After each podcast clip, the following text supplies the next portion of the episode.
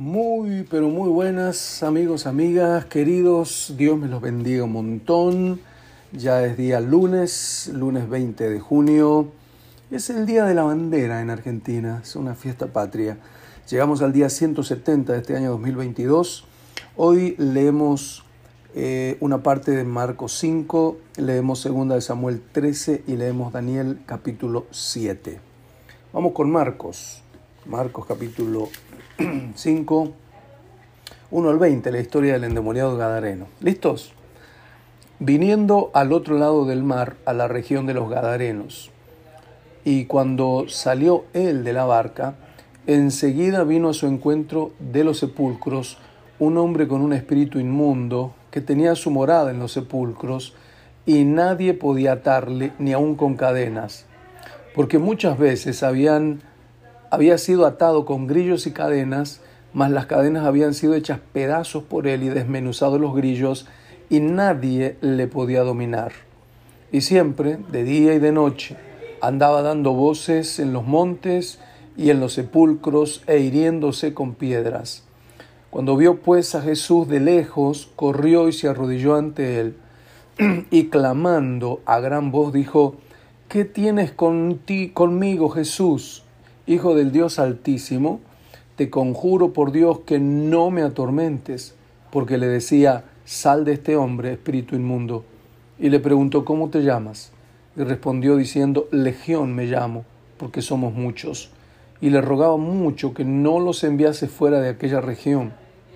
Estaba allí cerca del monte un granato de cerdos paciendo, y le rogaron todos los demonios diciendo, envíanos a los cerdos para que entremos en ellos. Luego Jesús les dio permiso. Saliendo aquellos espíritus inmundos, entraron en los cerdos, los cuales eran como dos mil, y el hato se precipitó en el mar por un despeñadero, y en el mar se ahogaron.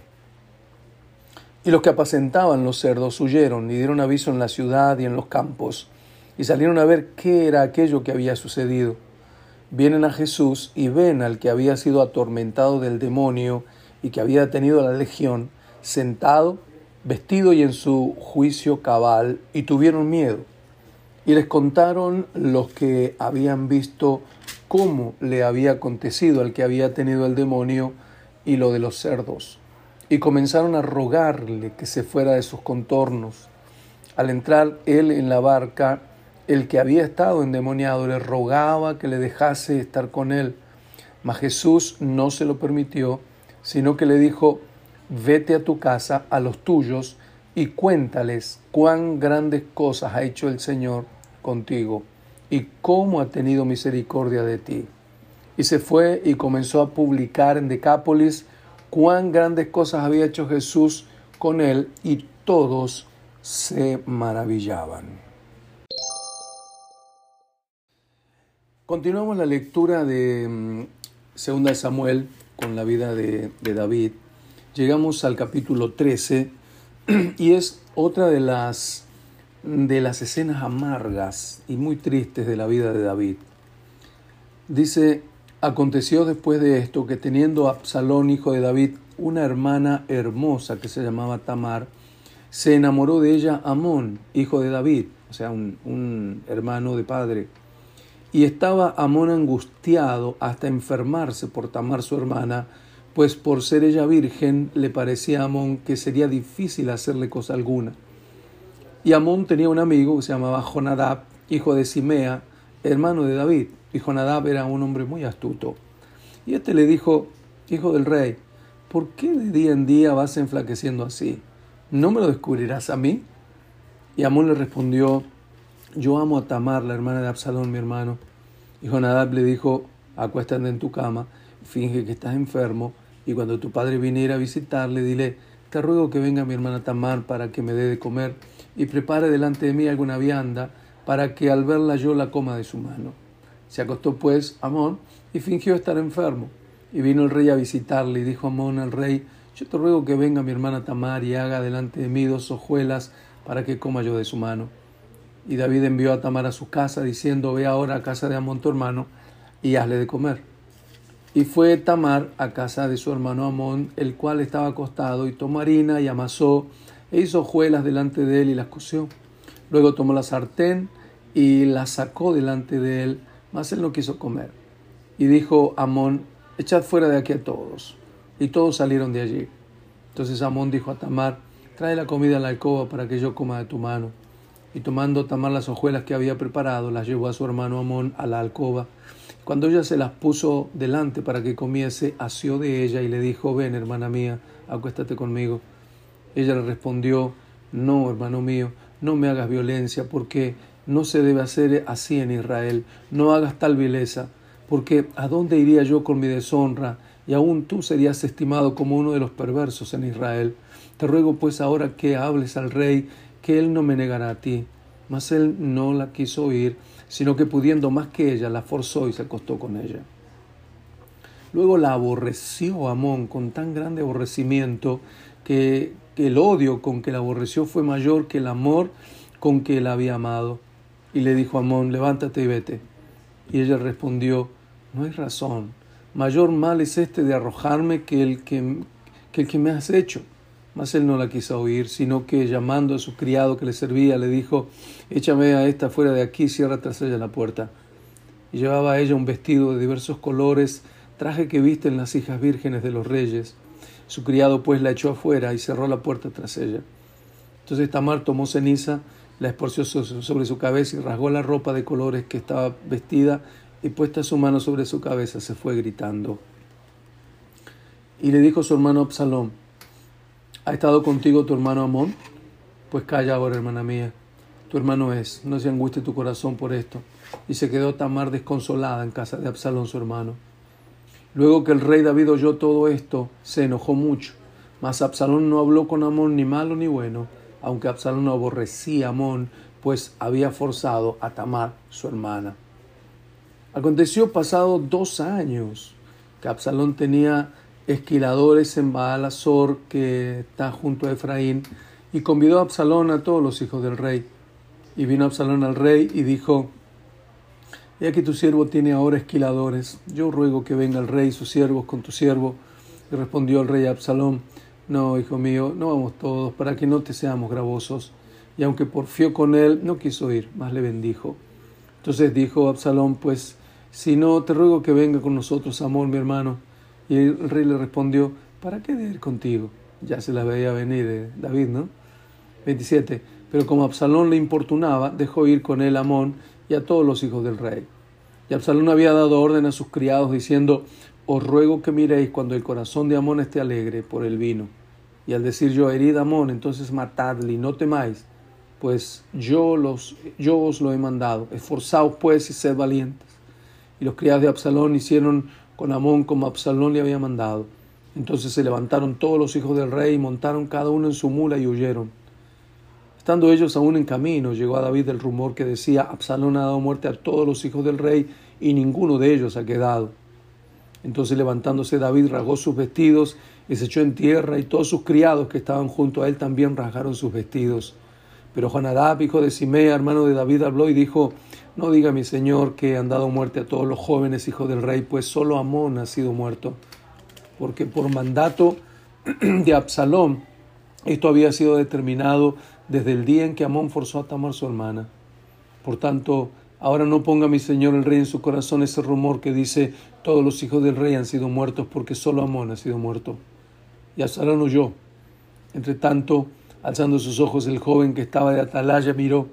He aquí mucha gente que venía por el camino a sus espaldas del lado del monte. Y dijo Jonadab al rey, He allí los hijos del rey que vienen. Es así como tu siervo ha dicho. Cuando él acabó de hablar, he aquí los hijos del rey que vinieron y alzaron su voz y lloraron. También el mismo rey y todos sus siervos lloraron con muy grandes lamentos. Mas Absalón huyó y se fue a Talmai, hijo de Amiud, rey de Jesús. Y David lloraba por su hijo todos los días. Así huyó Absalón y se fue a Jesús y estuvo allí tres años. Y el rey deseaba ver a Absalón, pues ya estaba consolado acerca de Amón, que había muerto.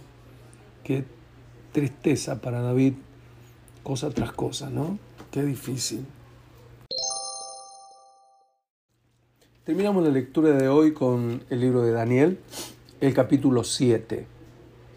En el primer año de Belsasar, rey de Babilonia, tuvo Daniel un sueño y visiones de su cabeza mientras estaba en su lecho. Luego escribió el sueño y relató lo principal del asunto.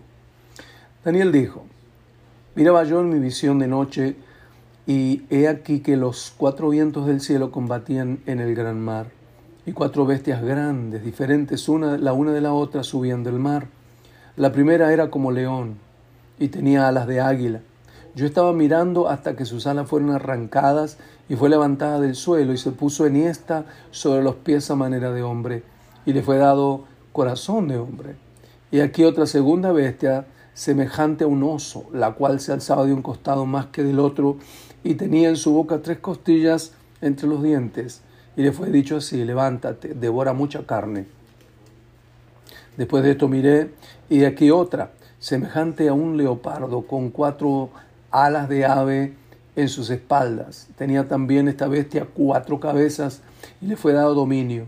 Después de esto miraba yo en las visiones de la noche y aquí la cuarta bestia, espantosa y terrible, en gran manera fuerte, la cual tenía unos dientes grandes de hierro, devoraba y desmenuzaba y las obras hollaba con sus pies, y era muy diferente de todas las bestias que vi antes de ella, y tenía diez cuernos. Mientras yo contemplaba los cuernos, he aquí que otro cuerno pequeño salía entre ellos, y delante de él fueron arrancados tres cuernos de los primeros, y aquí que este cuerno tenía ojos como de hombre y una boca que hablaba grandes cosas. Estuve mirando hasta que fueron puestos tronos, y se sentó un anciano de días, cuyo vestido era blanco como la nieve, y el pelo de su cabeza como lana limpia, su trono llama de fuego y las ruedas del mismo fuego ardiente. Un río de fuego procedía y salía de delante de él. Millares de millares le servían y millones de millones asistían delante de él. El juez se sentó y los libros fueron abiertos. Yo entonces miraba a causa del sonido de las grandes palabras que hablaba el cuerno, miraba hasta que mataron a la bestia y su cuerpo fue destrozado y entregado para ser quemado en el fuego. Había también habían también quitado a las otras bestias su dominio, pero había sido prolongada la vida hasta cierto tiempo. Miraba yo en la visión de noche, y aquí con las nubes del cielo venía uno como hijo del hombre, que vino hasta el anciano de días y le hicieron acercarse delante de él, y le fue dado dominio, gloria y reino para que todos los pueblos, naciones y lenguas le sirvieran. Su dominio es dominio eterno que nunca pasará y su reino uno que nunca será destruido. Y se me turbó el espíritu a mí, Daniel, en medio de mi cuerpo, y las visiones de mi cabeza me asombraron. Y le pregunté la verdad acerca de todo esto. Y me acerqué a uno de los que asistían y le pregunté la verdad acerca de todo esto. Y me habló y me hizo conocer la interpretación de las cosas. Estas cuatro grandes bestias son cuatro reyes que se levantarán en la tierra. Después recibirán el reino los santos del Altísimo y poseerán el reino hasta el siglo eternamente y para siempre. Entonces tuve deseo de saber la verdad acerca de la cuarta bestia, que era tan diferente de todas las otras, espantosa en gran manera, y que tenía dientes de hierro y uñas de bronce, que devoraba y desmenuzaba, y las obras hollaba con sus pies. Asimismo, acerca de los diez cuernos que tenía en su cabeza, y del otro que le había salido delante, del cual habían caído tres, y este mismo cuerno tenía ojos y bocas que hablaba grandes cosas, parecía más grande que sus compañeros.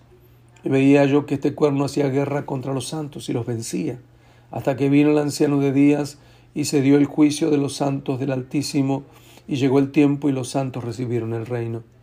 Dijo así, la cuarta bestia será un cuarto reino en la tierra, el cual será diferente de todos los otros reinos, y a toda la tierra devorará, trillará y despedazará y los diez cuernos significan que de aquel reino se levantarán diez reyes, y tras ellos se levantarán otro, el cual será diferente de los primeros, y a tres reyes derribará, y hablará palabras contra el Altísimo, y a los santos del Altísimo quebrantará y pensará en cambiar los tiempos y la ley, y serán entregados en sus manos hasta tiempo y tiempos y medio tiempo.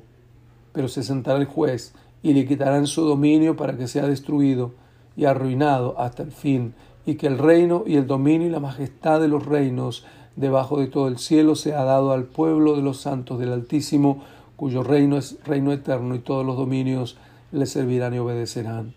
Así fue al fin de sus palabras. Aquí fue el fin de sus palabras. En cuanto a mí, Daniel, mis pensamientos me turbaron y mi rostro se demudó, pero guardé el asunto en mi corazón. ¿Quién no se iba a, a confundir con todo eso, no?